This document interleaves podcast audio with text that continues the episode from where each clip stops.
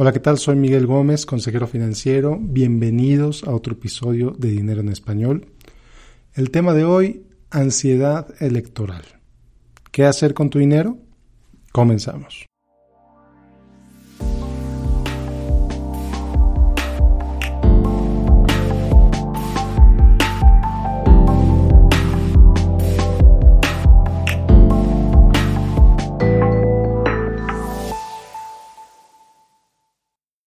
Bueno, pues estamos a un par de semanas de la elección presidencial en México. Bueno, si vives en México, evidentemente esto no te lo tengo que decir, es algo que pues muy seguramente está presente todo el tiempo en tu mente.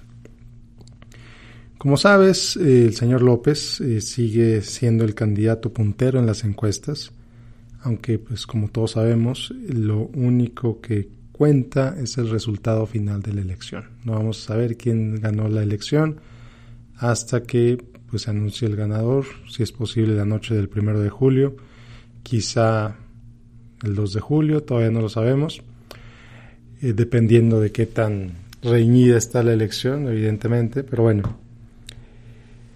Lo que sí veo con mucha gente, eh, y lo que sí veo en los comentarios que me dejan en mi página en Facebook, platicando con familia, platicando con amigos, etcétera, es que veo mucho estrés.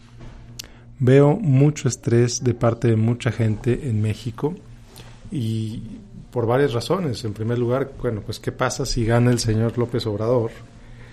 Eh, si gana, pues qué va a pasar con tantas promesas que hizo. ¿Cuántas de esas promesas las va a llevar a la realidad? ¿Y a qué costo? ¿Cuál va a ser el costo social? ¿Cuál va a ser el costo financiero? ¿Cuál va a ser el costo como país de que se implementen esas promesas? Muchas de ellas asistenciales, muchas de ellas, etcétera. Y por el otro lado, si el candidato puntero pierde, si el candidato puntero en las encuestas pierde, pues la gente se preocupa, la gente me ha dicho, bueno, ¿qué va a pasar con su famoso tigre? ¿Habrá levantamientos sociales? ¿Habrá problemas sociales o no pasará nada? Habrá mítines como los hizo alguna vez, como recordarán aquellos bloqueos en reforma, donde incluso se, se declaró presidente legítimo. Habrá cosas peores, no pasará nada. ¿Quién sabe? La verdad es que nadie lo sabe. Y bueno, ¿por qué hay tanto estrés? Pues quizá te parezca obvio, pues porque el miedo de que gane este candidato en particular, pero en realidad el, el estrés viene de razones más profundas. Y una de ellas es que a pesar de todo, y con todo mi pesar te lo digo, México sigue siendo una democracia bastante joven, con instituciones que apenas están ganando fuerza, autonomía, etc. Tenemos, la verdad es que tenemos relativamente poco como país democrático. La verdad es que durante siglos tenemos 500 años de historia y si te vas más atrás tenemos 2000 años de historias, de historia en la que nos tuvimos gobernantes imperiales, tuvimos gobernantes caudillos, tuvimos gobernantes revolucionarios, tuvimos gobernantes militares, virreyes, tlatoanis, en los que por siglos en México, en el país se hacía lo que el líder en turno decía si al líder en turno no le gustaba X película, o si su esposa no le gustaba X película, esa película no se iba a transmitir en el país.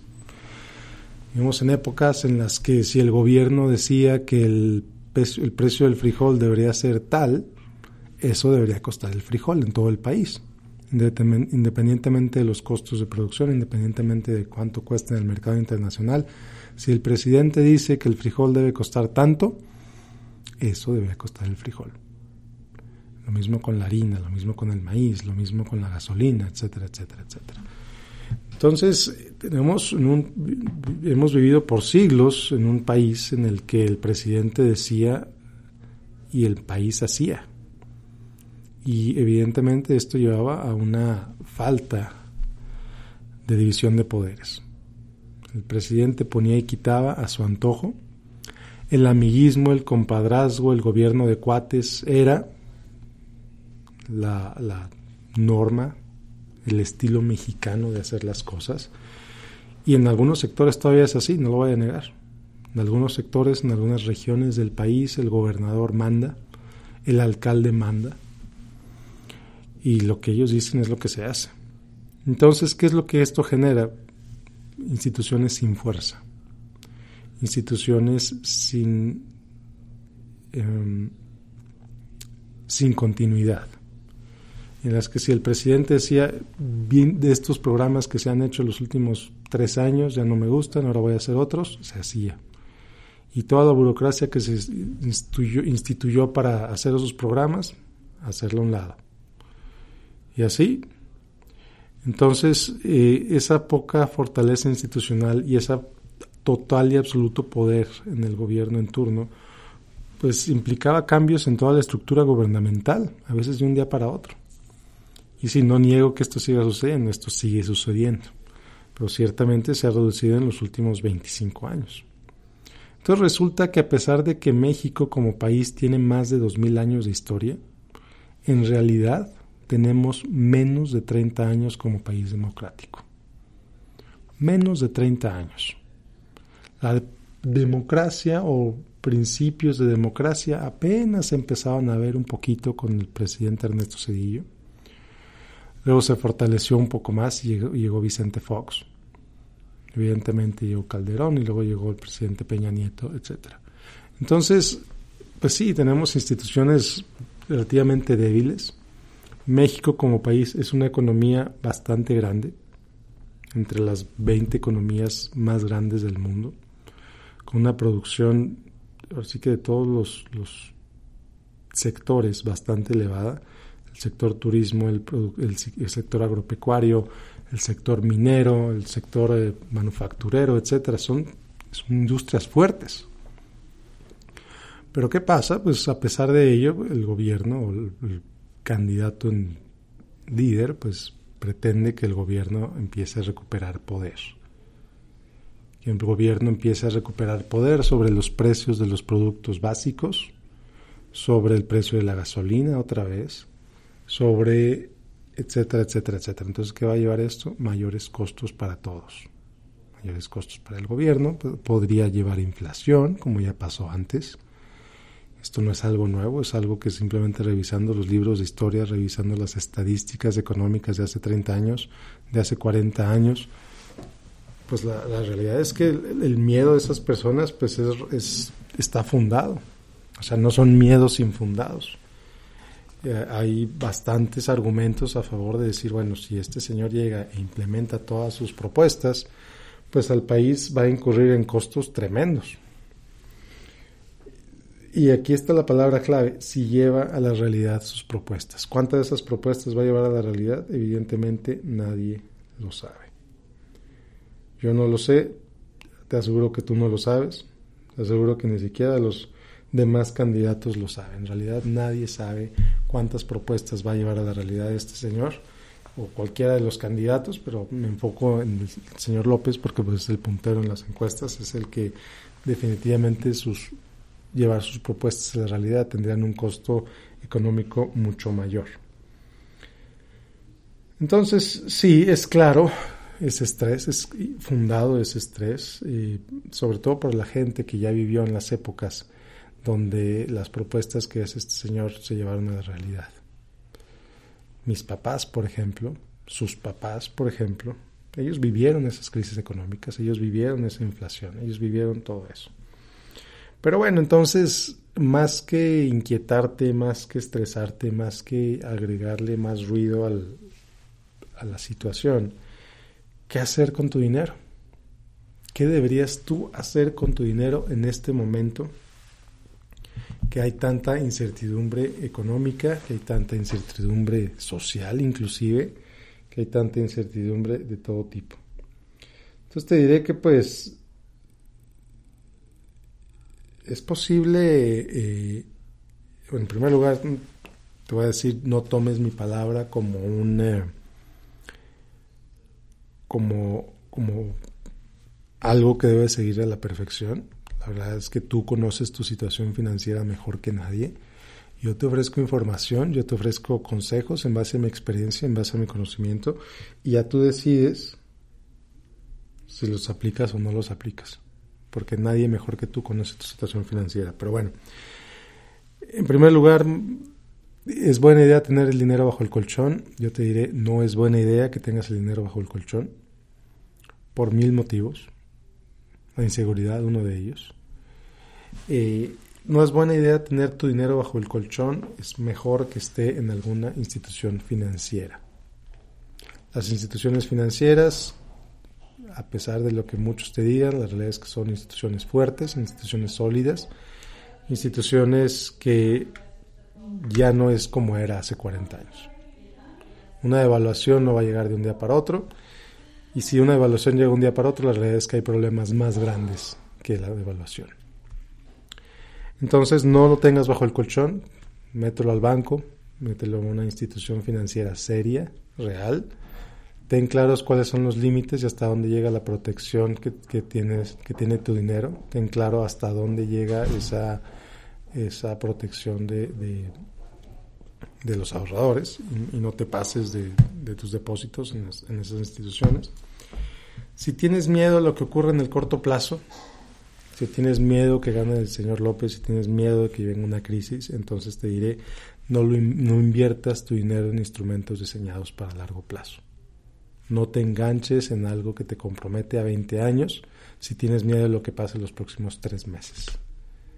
No tiene caso, no tiene sentido, sobre todo porque si efectivamente se viene, se viene una crisis, si efectivamente se viene una, una, situación financiera difícil, pues va a ser difícil para ti sacar tu dinero de ese producto que está diseñado para 20 años. O si el mercado financiero baja y era tu dinero, tu fondo de emergencia, en realidad es que no tenías razón para invertirlo ahí. No hay razón para invertir tu dinero si, en primer lugar, si tienes miedo de lo que pasa en el corto plazo, si tienes, eh, porque bueno, si cae, si llega la crisis y no puedes acceder a ese dinero, ¿qué vas a hacer? Entonces vas a tener problemas de liquidez más allá de los problemas sociales ya existentes. Entonces mucho cuidado con eso. Hay quien me pregunta, bueno, ¿es momento de endeudarse, por ejemplo, comprando una casa? Aprovechando que las tasas de interés están como están, no sabemos si van a subir más o no. Y te diré, bueno, si es tu casa, si es la casa donde vas a vivir y tienes pensado quedarte ahí al menos 10 años, posiblemente sea buena idea comprar esa casa. Pero, pero,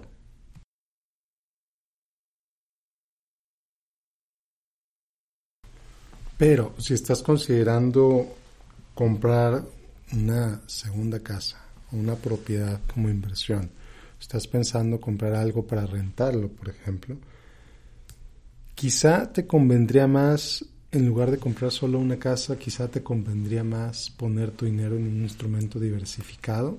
Si tu interés es participar en bienes raíces, por ejemplo, puedes comprar lo que se llaman fibras, que son fideicomisos para la compra de bienes raíces, en las que básicamente si tú pones, por ejemplo, 50 mil pesos, ese dinero se va a dividir para comprar diferentes propiedades. Y estas propiedades pueden ser departamentos, pueden ser casas, pueden ser bodegas, pueden ser incluso hoteles, etcétera. Entonces, la oferta de fibras en México está cada vez más grande, cada vez hay más instrumentos de este tipo y es una buena forma de diversificar tu inversión en bienes raíces. Tienen un costo de administración, por supuesto, entonces te invito a que entiendas perfectamente de qué se trata esa inversión, cuáles son los costos de participar en una inversión de ese tipo, pero puede ser ciertamente una alternativa a comprar una casa o comprar un terreno, por ejemplo. ¿Por qué? Porque, bueno, cuando compras el terreno, pues tienes que, o la casa, pues pagas eh, pues todo el papeleo, todo el costo de los papeleos. El costo de la transacción puede ser elevado. Y no solo eso, sino que pues evidentemente es difícil salir de ahí. Es difícil vender un terreno, es difícil vender una casa, es costoso vender un terreno, es costoso vender una casa. En cambio, si lo haces en parte de la, si lo haces como, si lo haces a través de la fibra, si compras bienes raíces a través de la fibra, pues ciertamente puede ser más económico y también puede ser más barato, eh, más fácil salir de ahí. La liquidez es mucho mayor. Entonces quizá las fibras sean una buena opción. En Google hay mucha información al respecto. Asegúrate que si vas a invertir en una fibra, que lo hagas en alguna que está propiamente registrada ante las autoridades del gobierno y que entiendas los costos, requisitos, limitaciones en liquidez si las hay, etcétera. También me han preguntado, bueno, ¿es buena idea comprar dólares? Y aquí te diré, bueno, es buena idea en el sentido de que sí, es posible de que suba o que baje en el corto plazo. Si compras dólares, es simplemente un ejercicio especulativo, es decir, de alto riesgo. Si compras 10 mil dólares y de repente que de repente el, dólar sube 3 pesos a 24 o 25 pesos, pues ya ganaste 30 mil pesos. Maravilloso. 30 mil pesos de ganancia en el corto plazo, pues pueden ser bastante interesantes. Lo mismo pasa si el dólar baja. Entonces, ten claro que comprar dólares es una situación especulativa. Si estás pensando viajar a Estados Unidos, por ejemplo, o viajar a Europa el próximo año, quizás sea una, buena idea de proteger el costo de tu boleto, el costo de tu viaje desde ahora. Ya estás, ya estás al convertir dólares que te vas a gastar en menos de un año, pues los estás, estás ahora sí que amarrando el precio de esos dólares. Te estás protegiendo de que el dólar suba. Han preguntado también, bueno, ¿es momento de invertir en la bolsa o en instrumentos similares? Y aquí te diré, si tu plazo de inversión es al menos de 10 años, al menos de 10 años, quizás sí, quizás sí es buena idea invertir en la bolsa, pero teniendo claro que invertir en la bolsa es, es una decisión y es un mecanismo diseñado para el largo plazo. Si quieres apostarle, si quieres comprar y vender en tres meses, si quieres comprar y vender en seis meses, si quieres comprar y vender el mismo día, siempre te lo he dicho, mi sugerencia es vete al casino. Es más divertido, es más entretenido, tienes más control sobre cuánto dinero puedes perder.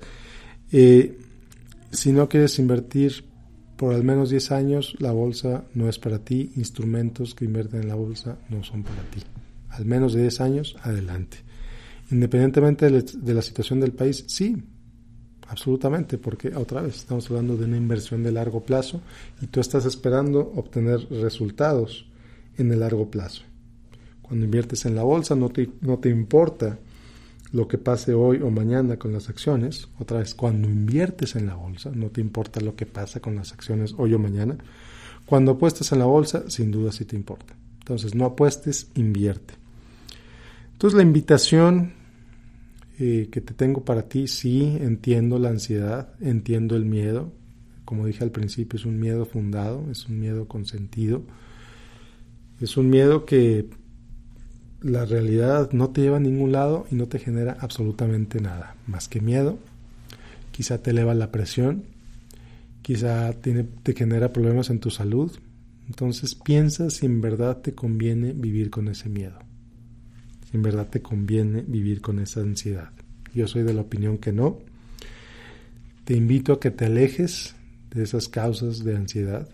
Si son las noticias, aléjate de las noticias, deja de ver noticias. Si son las redes sociales, aléjate de las redes sociales, que es muy difícil alejarte de las redes sociales. Ok, deja de seguir las páginas, deja de seguir a la gente que te genera ese tipo de ansiedad y úsalas para cosas productivas.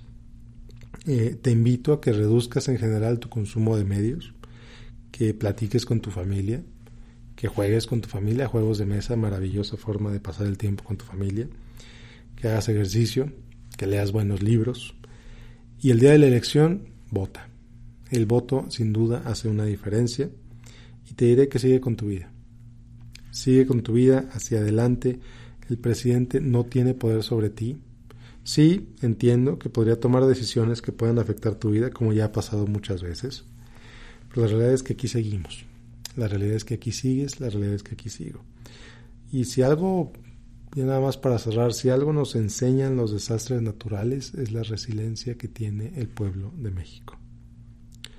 Así que adelante, siempre hacia adelante, trabajemos por la vida que queremos, no dejemos que la ansiedad de la elección nos gane trabajemos hacia adelante, trabaja, vive, goza, disfruta, que para eso es esta vida, y avanza siempre para adelante. No tan adelante como la ansiedad, no tan adelante como para que te genere ansiedad, pero adelante. Muchas gracias por escucharme. Soy Miguel Gómez, consejero financiero. Como siempre, te invito a que me sigas en facebook.com, diagonal Miguel Gómez, consejero. Estoy a punto de relanzar mi blog en español y estoy a punto de lanzar un podcast en inglés que se va a llamar Love Where Your Money Goes. Ya te pasaré los detalles más adelante. Si te gustó este podcast, te hago dos invitaciones. Número uno, que lo compartas con tus amigos o con quienes crea que le puede servir.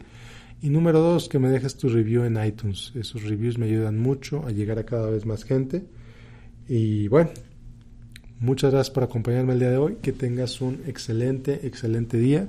Nos vemos la próxima con otro episodio de Dinero en Español.